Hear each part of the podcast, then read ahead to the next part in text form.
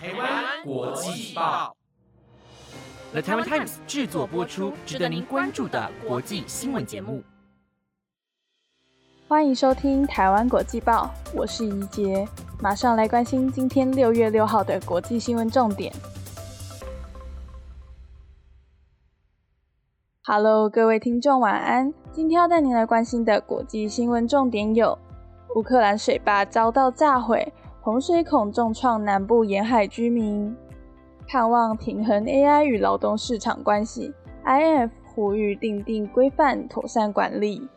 ；Spotify 调整策略，缩减 Podcast 业务，将裁员两百人；私人飞机华府附近山区坠毁。不排除机舱失压缺氧所致，以及佛罗伦斯禁止历史中心增加短租房源，罗马考虑跟进。如果您对以上的新闻感兴趣，想了解更多的新闻内容，那就跟我一起收听下去吧。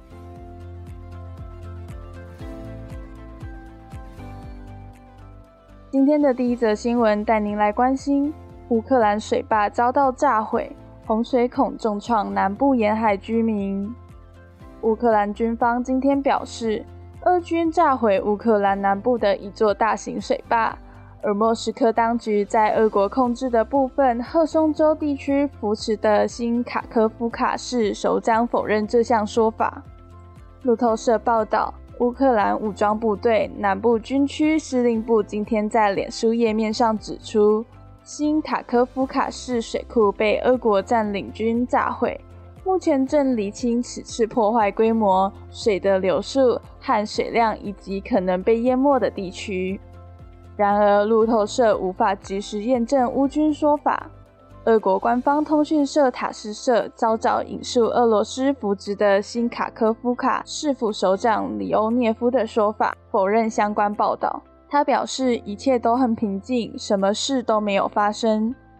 美国有线电视新闻网 CNN 报道，从昨晚流传的无人机影片来看，乌克兰南部新卡科夫卡市的水坝裂口正在倾泻滚滚洪流。分析人士指出，影片中从水坝倾泻的洪流可能对赫松市和第聂伯河沿岸其他人口稠密地区造成重大破坏。这些分析人士一直担心，俄乌战事中可能出现这类水坝裂口。俄国官媒今天报道，这次引发的洪水恐导致数千人丧命。路透社也曾报道，俄乌自去年十月以来屡次指控对方计划以炸药破坏水坝。至于哪一方该为此次水坝破坏负责，目前暂无定论。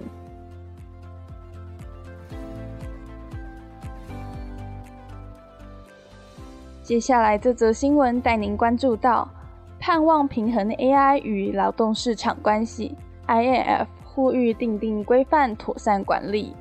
英国金融时报今天报道，国际货币基金 INF 第一副总裁戈平纳斯警告，生成式人工智慧 AI 将严重扰乱劳动市场，并呼吁决策者迅速制定规范来管理这项技术。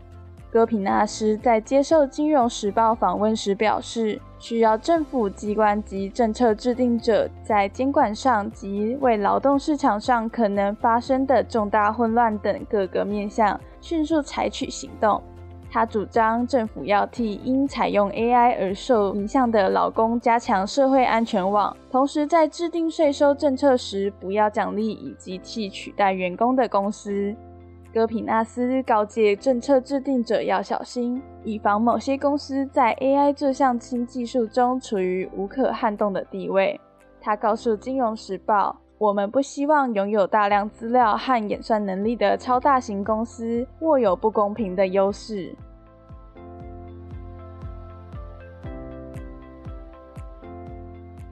下一则新闻带您看到的是：Spotify 调整策略，缩减 Podcast 业务。将裁员两百人。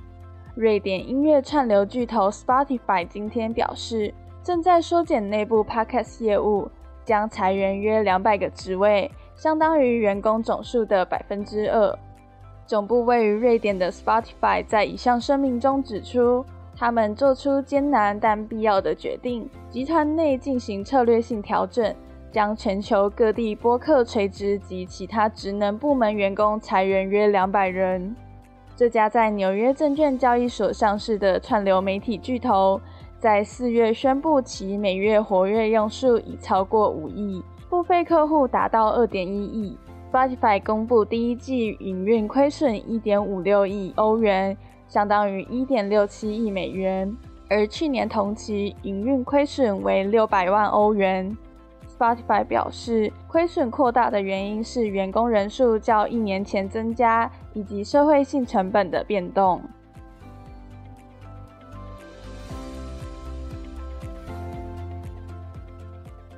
接下来一起关心私人飞机华府附近山区坠毁，不排除机舱失压缺氧所致。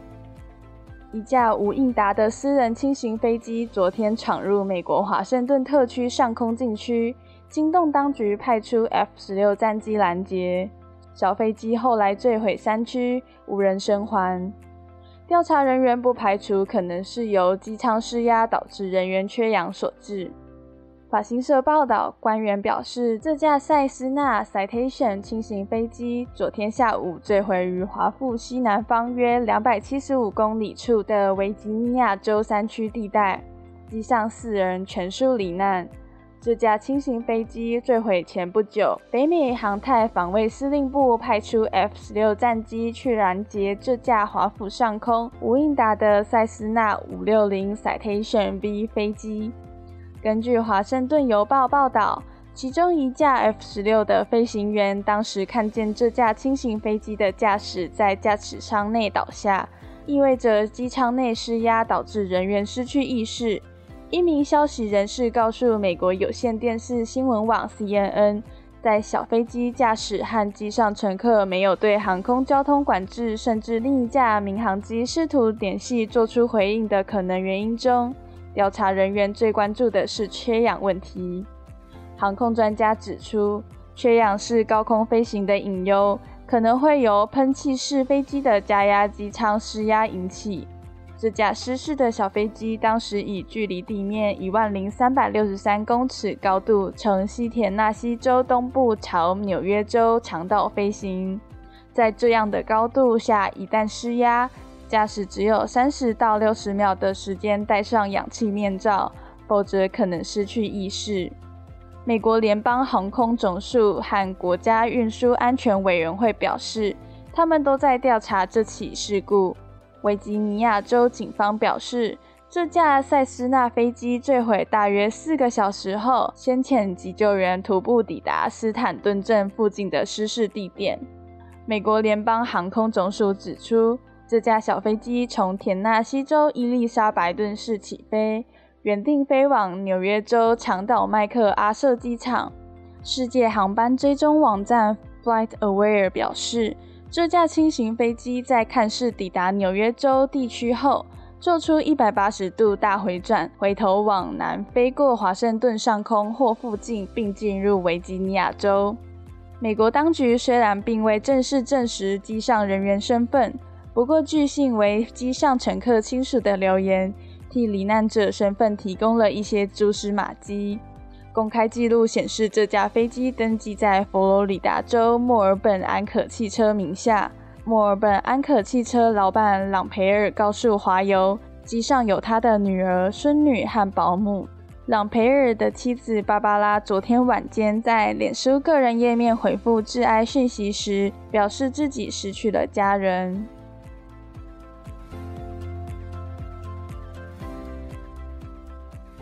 下一则新闻带您看到，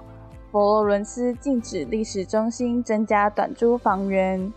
意大利佛罗伦斯市长纳德拉宣布，从六月开始，当地禁止历史遗迹所在地市中心以住宅为目的的房地产再新增房源为短期旅游租任使用，以利当地居民有更多居住空间。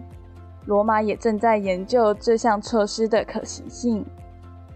短期旅游租赁、Airbnb 平台等提供短期租屋，在意大利知名观光城市长久以来造成严重问题，导致当地租金高涨，迫使居民离开历史遗迹的所在地市中心，另寻找新住处。学生也同样抗议房租短缺、租金高昂等问题。从今年五月开始，米兰、罗马、佛罗伦斯等主要城市已有多名学生持续在校内和学校周遭搭帐篷夜宿，以示抗议。意大利城市的市政当局正努力透过新举措解决过度旅游导致的问题。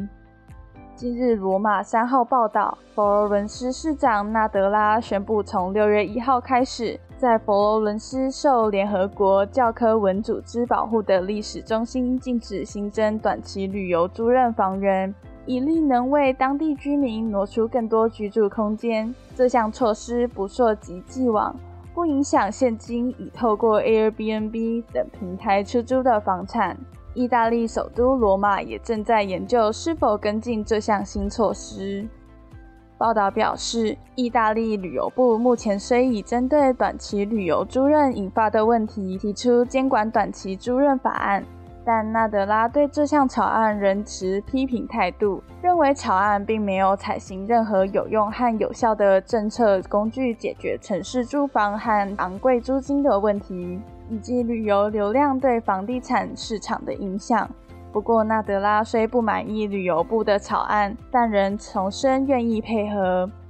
至于罗马重大活动、体育、旅游和时尚事务委员奥诺拉托表示，佛罗伦斯针对短期旅游租赁的新措施是值得重要关注的解决方案。想了解新措施到底多有效，目前虽尚未有任何决定。但避免住宿、餐饮业和短期旅游租赁房东越来越活跃，而当地居民和历史悠久的商店却被驱逐出历史中心的情况，则需被遏止。报道也指出，奥诺拉托认为总理梅若尼政府没有勇气制定某些规范及提供足够的政策工具，以阻止罗马和其他艺术城市的历史中心转变成没有灵魂的房地产重镇。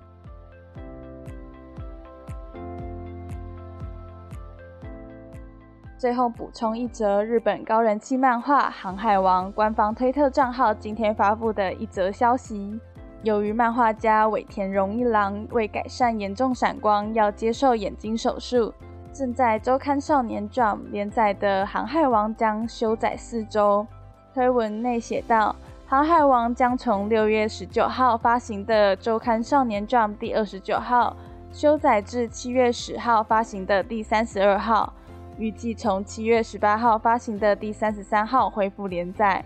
尾田荣一郎在亲笔画出的修载公告中表示，尽管《航海王》目前进入最终章，但他不得不接受手术。尾田解释说，其实他的眼睛出现了散光现象，看东西变得模糊，甚至严重到影响工作。他表示，其实去年就和编辑长有讨论过。最终决定动手术改善视力后再回归，并向读者喊话，请给他一点时间。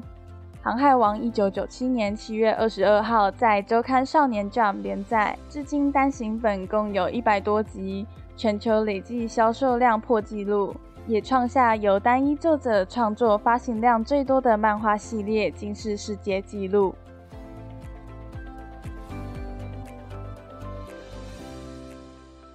以上是今天台湾国际报的五则新闻内容，感谢您的收听。如果对我们的节目有任何想法和建议，都欢迎到台湾国际报的 Apple Podcast、IG、FB 留言告诉我们。